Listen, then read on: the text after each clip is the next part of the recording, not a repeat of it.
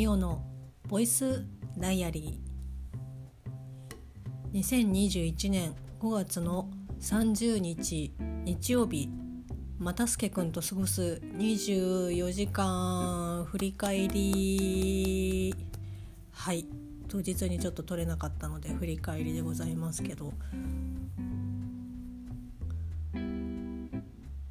結構ゆっくりしようって思ってたんですけど、まあ、ちょっと私がですね会社からこうピックアップしてきた胡蝶蘭の胡蝶蘭？胡蝶蘭ですね。胡蝶蘭の株が1個あってでもすでに2株ピックアップしてもうそれは鉢にねあの素焼きの鉢に入れ替えたんですけどもう一個のやつちょっとピックアップするつもりがそんなになかったのでただでも会社に置いといたらこの子はこのままここで朽ち果てていく運命しか待っていなかったのでいやちょっとこれはまあうん捨てるか持って帰るかどっちかだなと思ってでさすがになんかねちょっと捨てるのかわいそうだなと思ってピックアップをしてきたんですけど鉢をね買いに行く時間がなくてでまあ今日今日っていうかねこの30日日曜日に出ましたよ。近所のコメリにですね買いに行こうかなっていうふうに思ってたんですけどなんか又助くんも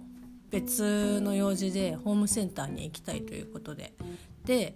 私がですね、まあ、ちょっと自転車がなくて、まあ、駅に置いてきてしまってて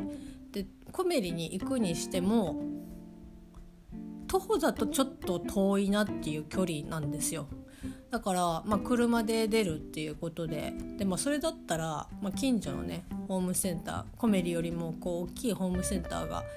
あって、まあ、スーパーバリューっていうところなんですけど私がね高校生の時にバイトをしていたところですけど、まあ、そこだったたらまあいろいろね、まあ、鉢もあるしその又助君は庭の日よけを、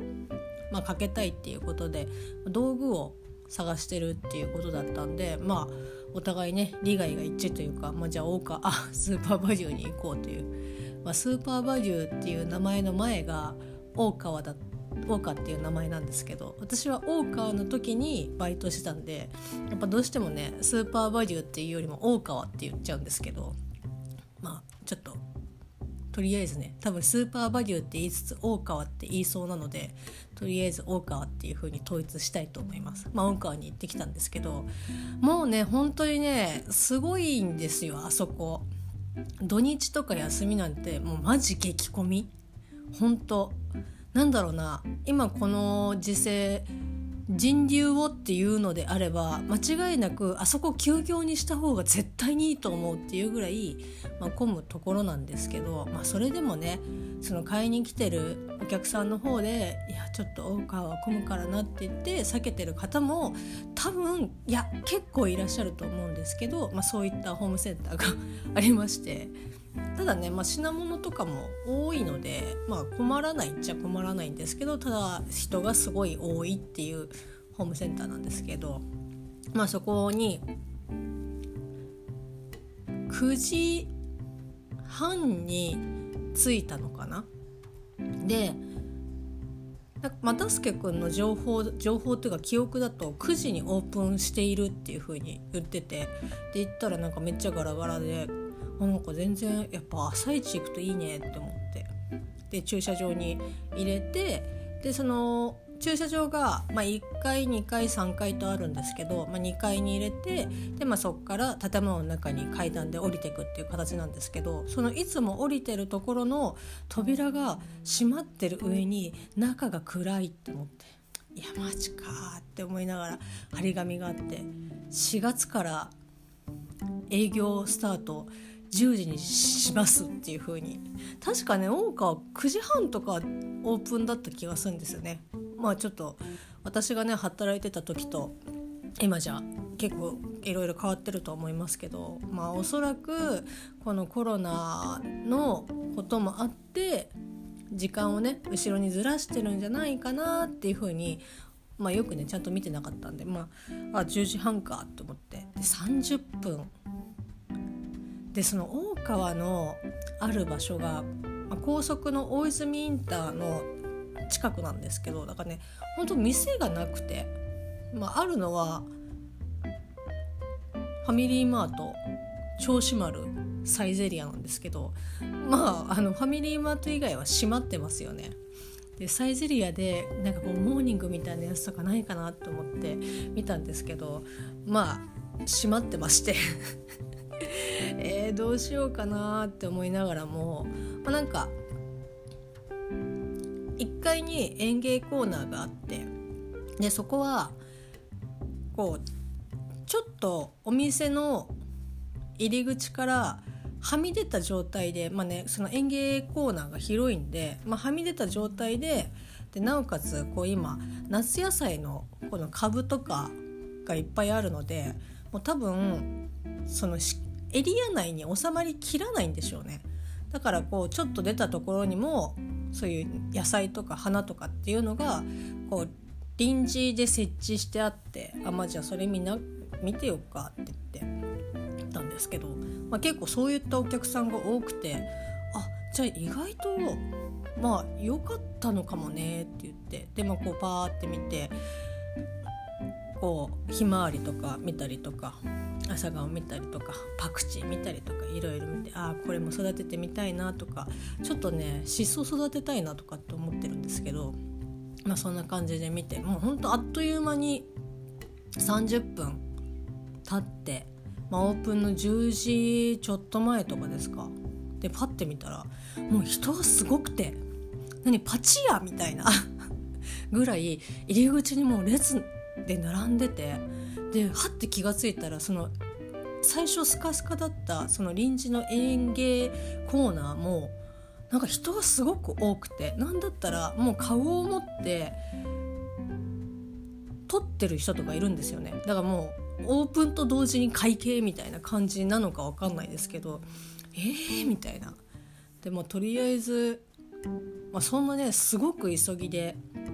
買う予定もないですしまあなんだったらそこの並んでる人たちって、まあ、大体が地下1階にある、まあ、食品生鮮館のところに、まあ、用がある。でもう少し詳しく言うとこうオープンと同時にですね成果のところでこうタイムセールっていうか朝からタイムセールっていうのもどうなのかと思いますけど、まあ、タイムセールがあったりとかあとは、まあ、お一人様何点とかっていうものが結構ねあるんですよ。でそこでねもう朝一オープンと同時に人が激混みになるっていうのは、まあ、私が働いてた時もよくあったことなのでああまあそれかなと思って。で私たちが用があるのは生鮮館ではなく1階の園芸エリアだったんで、まあ、人が空いてからじゃあ中入ろうって言って中入ってったんですけどでまあ一応日よけ又助君の欲しいものとかもう私のね素焼きの鉢とかも買いましたけど、まあ、結果素焼きの鉢の値段はコメリの方が安かったっていう。ちょっとねああって思いましたけど、まあ、そんな感じで大川での買い物、まあ、食品とかもちょっと買いつつね、まあ、その時点で11時ぐらいですか。もう人やばかったですね。なんだろう明日からなんかいろいろ店が閉まって家にこもんなきゃいけないのっていうぐらい人が多かったですね。まあ大川だなっていう 感じでしたけどまあそんな感じで大川で買い物済ましてで、まあ、帰ってきてからね日よけつけたりとかして、えー、このボイスダイアリーでも何回か話してるかもしれないんですけどうちのこの地域はですね風がすごい強いんですよ。本当に。なんかもう昔から風が強いみたいで、まあ、どういうねこう地形だからっていうのは分かんないんですけど、まあ、とにかく風が強いんですよ。でまあそんな中ですねでかいこう3メートル2メートルの3メートル ×2 メートルのこう日よ日よけっていうかね吉津みたいなやつをかけようと思ったらもう大変で風に煽られながらですね結局2階のベランダから1階にあるフェンスのところにかけてまあ無事つけられたんですけど もうねバッタバッタバッタバッタ言っててめちゃくちゃ大変でしたね。で雨も途中降ってきたりとかして、まあ、ちょっと散々だったんですけど、まあ、無事ですね、まあ、日よけをかけることができて。まあその分1階に入ってくる日はやっぱこう遮られてちょっと暗くはなるんですけど、まあ、これからのね夏にもう日が入ってきちゃうともう多分なんか蒸し風呂状態になっちゃうんでまあそれはそれでいいかなと思って。であと庭のね植物とかも、まあ、外に出しておくにしてもやっぱ直射日光がねもうここ数十年ですかもう激アツというか今までの夏の直射日光とやっぱ質が全然違ってきちゃってるんで、まあ、今までだったら夏越せた植物とかがここ最近の夏の日光だともうちょっと強すぎて枯れちゃうみたいなのが多いんでまあそれでね影になって少し植物たち的にも環境はまあ良くなったんじゃないかなっていう感じです。まあ、無事に寝つけられてよかったです。であとですね、まあ、お昼食べてで割と私ももうなんかあんまり家事やる気なかったんでゆっくりしてたんですけど Amazon プライムでオットタクシーをですねまあ少し数日前からちょこちょこ見始めててでなんかもともと気にはなってたけど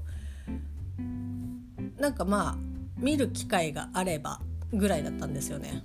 でただそのオットタクシーの主人公の声を、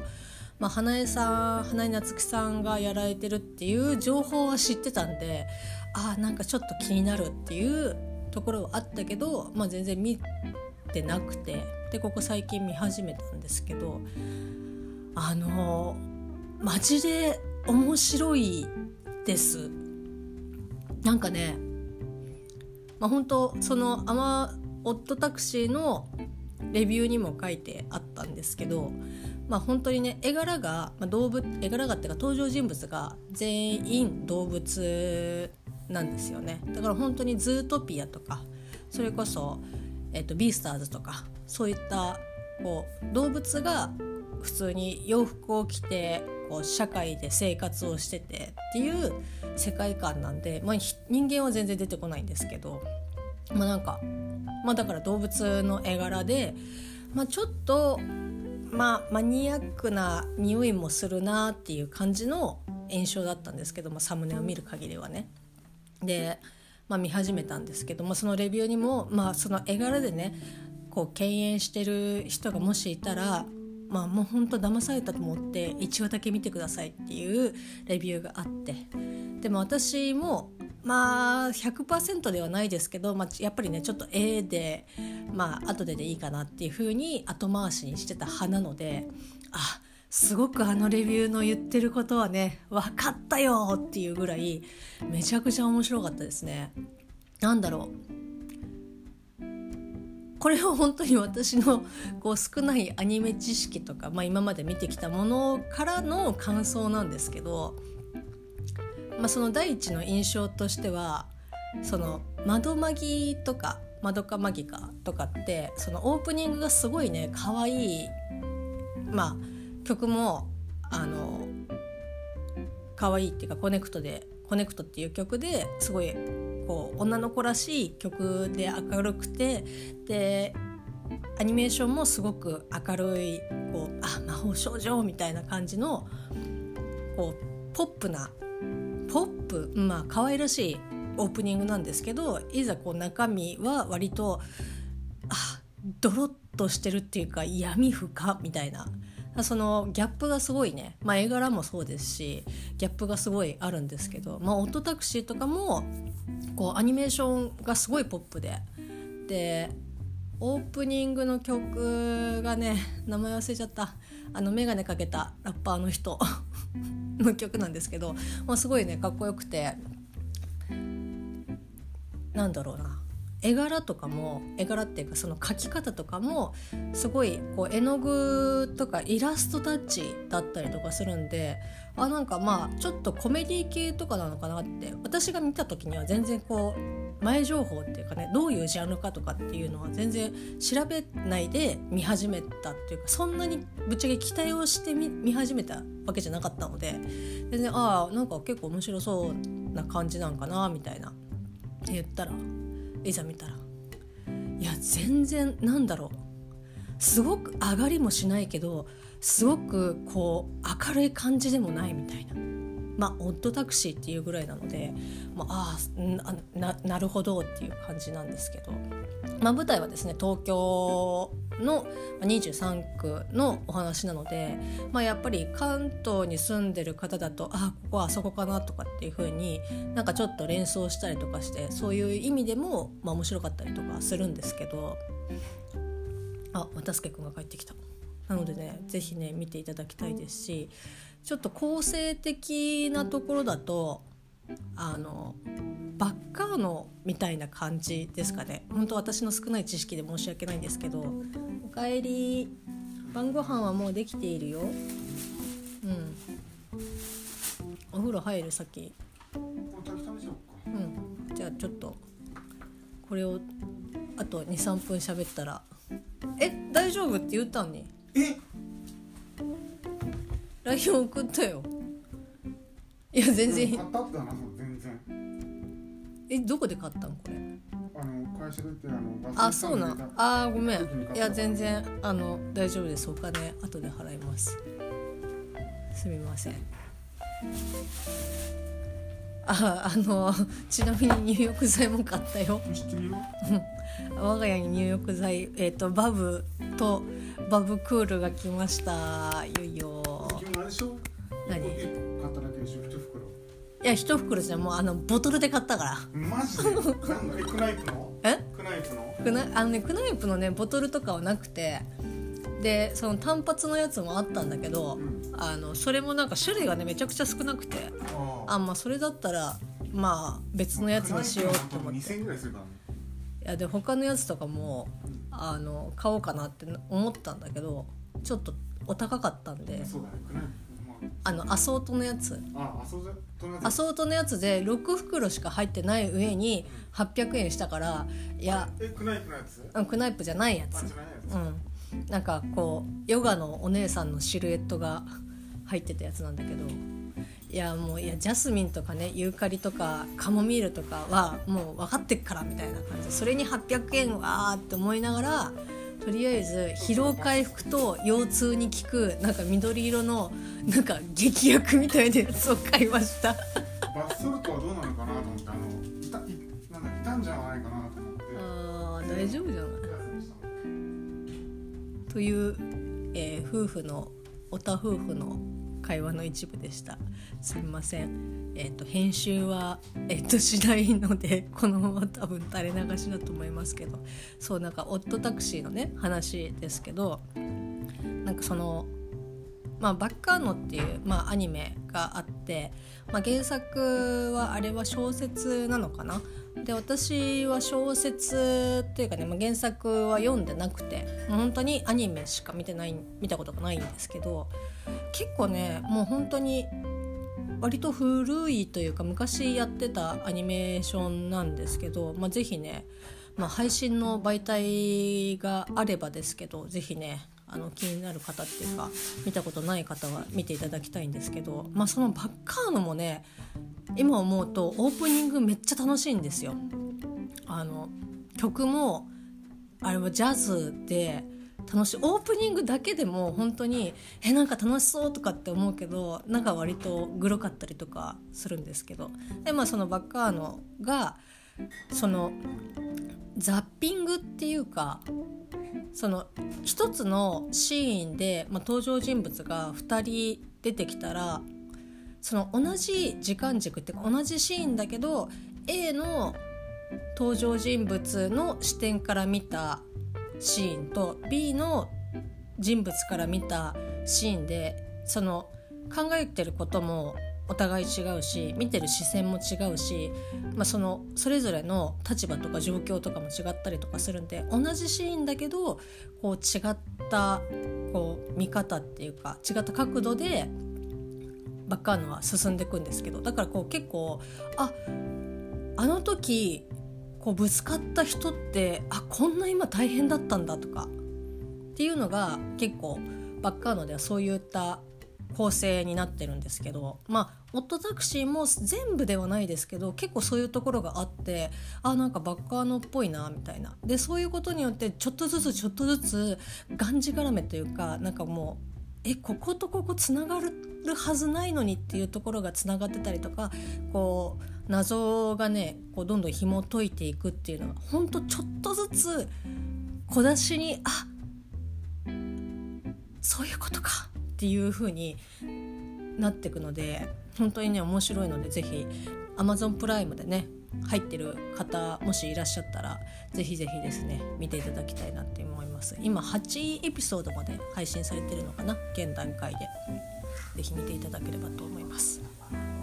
いやほんとね面白いですよ。で原作が一応ねなんか私も読んでないんですけどまあなんかあるみたいで漫画で。で今1巻出てるのかな。で、まあ、それはウィキペディア情報なんですけど、まあ、ウィキペディアのに書いてある情報というかね情報としてカテゴリーはミステリーになっておりました。是非ご覧ください。それでは。またね。